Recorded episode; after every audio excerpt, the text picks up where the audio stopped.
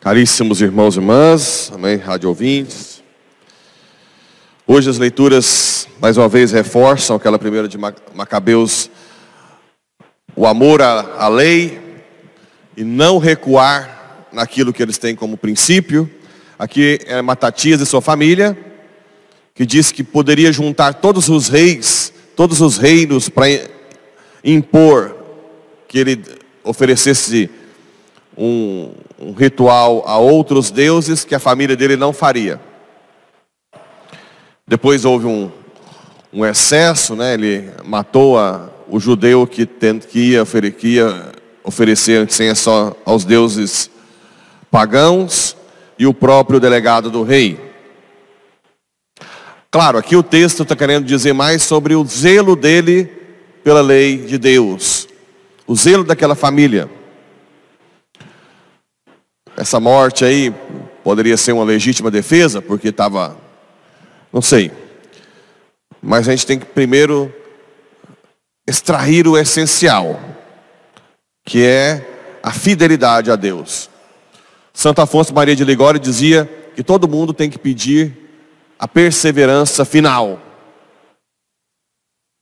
Porque nós vamos ser salvos se nós perseverarmos até o fim.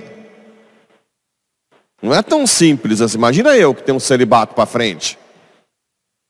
Imagina uma obediência à igreja para frente de tudo, né? De cidade. Amanhã, se pedir para eu sair, tem que sair. Quantas chances não tem de eu rebelar-me? Né? Quantas? A gente tem que preparar, tem que rezar muito para ser perseverante, para não recuar, Agora, para ter perseverança, a gente tem que crescer espiritualmente, cada vez mais desapegar, ver o mundo com outros olhos. Porque senão, a gente não vai até o fim. Aqui nós temos também essa, essa bela fala de Jesus, né? Quando ele aproximou de Jerusalém, disse: Se tu também começou a chorar, né? Olha só Jesus chorando de novo. E disse: Se tu também compreendesses hoje o que te pode trazer a paz, né?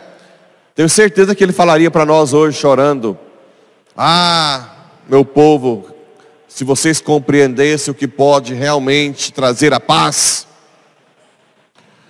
Agora, porém, está escondido aos teus olhos. Muitos não veem onde está. Muita gente não vem para a igreja porque não sabe que aqui está a paz. Ontem, observando, no segundo dia de tenda, já houve um crescimento enorme. Já notaram não?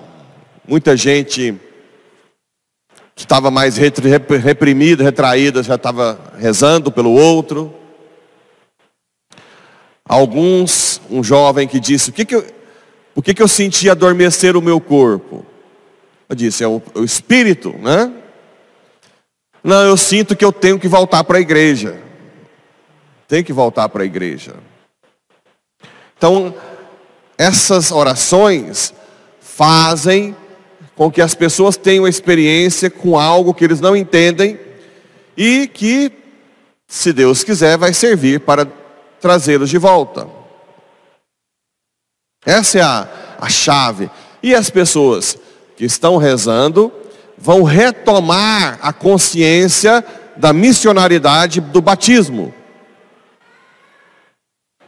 Ontem uma me disse, padre, vem cá. Nós estamos rezando por uma mulher que perdeu o marido, vai lá. Falei, quem disse que eu preciso ir? Falei, reza vocês, não? se vai estar o padre ou não, sacramentalmente, sim. Confissão, missa. Se não tem o padre, não acontece. Mas orar pelos outros, não precisa de tal padre em tudo. Vocês são instrumentos de Deus, e Deus usa na hora que Ele quer, do jeito que Ele quiser.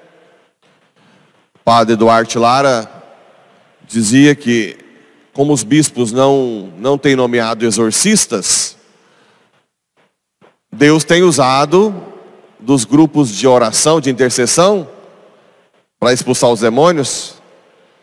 Por que, que ele vai ficar amarrado, né?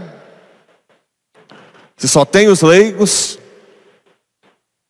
isso é um exorcista falando, né? Deus usa do que tem. Deus pode fazer o que quer. O poder não está em nós, está nele. Da mesma forma, quando, quando eu me, interessei em acompanhar exorcismo, alguns padres diziam, ah, está se achando muito santo? Eu falei, não. Eu só me acho um nada nas mãos de Deus e quero que Deus faça. Quem expulsa não sou eu, é Deus. Né? Essa consciência que nós só somos instrumentos, estamos ali é a maior eficácia da oração. A partir do momento, isso já fica para vocês. A partir do momento que você se achar um melhor que um outro, né? Porque alguém está procurando mais para rezar. Cuidado. Já é um sinal de que está perdendo os, o sentido de canal da graça para se tornar um, um deusinho, a deusinha, né? Que todo mundo procura. A humildade diante de Deus é importantíssima para compreender o que está escondido, né? Por trás dessa vida tão difícil. Todo mundo está sofrendo muito. Nossa Senhora. Cada dia que eu pego são vários casos terríveis. Né? E muitos não sabem o que fazer. Por isso que a gente tem que estar em oração pelos outros. Pra... E também quando você reza, você também é iluminado, né? Para a sua vida. Agora vai ter o cerco de Jericó. Quem está me ouvindo pela rádio, se você tem algum problema mais grave, mais sério, uma dificuldade por décadas que não resolve, é a hora de fazer o cerco de Jericó. Começa no dia 27 de novembro. Tenho certeza que muitas escamas dos olhos vão cair. E Jesus continua: Dias virão em que os inimigos farão trincheiras contra ti. Eles esmagarão a ti e a teus filhos, e não deixarão em ti pedra sobre pedra. Porque tu não reconheceste o tempo em que foste visitada. A visita de Jesus continua, continua aqui. Jesus exposto, Jesus na missa, todos os dias. Quem é que se renuncia para estar com Jesus? Reconhecer o tempo em que está sendo visitado. Antes de uma, da grande tribulação, que pode ser a vinda de Jesus, né?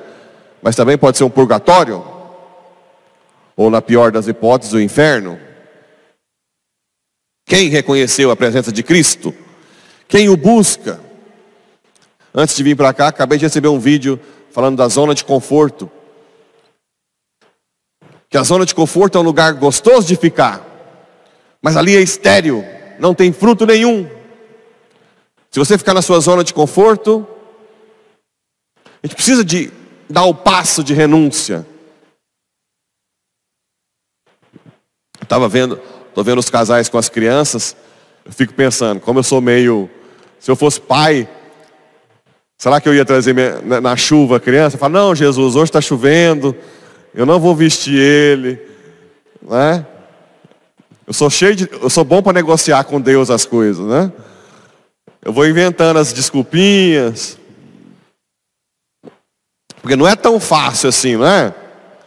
Tem que ter uma renúncia, tem que ter uma mas claro que Deus alegra muito com isso, porque você está dando tudo, tudo que você tem, né? Até porque tem a dó também da criança chovendo, mas você vai dar tudo.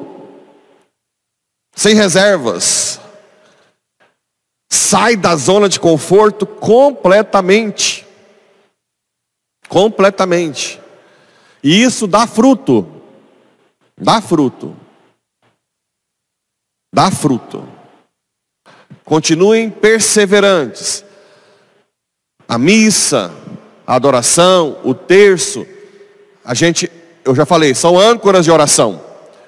Você faz quando está chovendo, quando está com sol, quando está calor, quando está frio, quando você está triste, quando você está alegre, quando você está animado, quando você está desanimado. São âncoras, âncoras com Deus. Não, não, não importa o sentimento, Padre, eu vou na missa, eu não sinto nada, só raiva. Tem problema, continua indo. Padre, mas eu vou, quero dormir, tem hora que eu me vejo dormindo, não tem problema, mas vai. Continua indo. A perseverança nos salvará. E porá, se tu compreendesses hoje, o que te pode trazer a paz?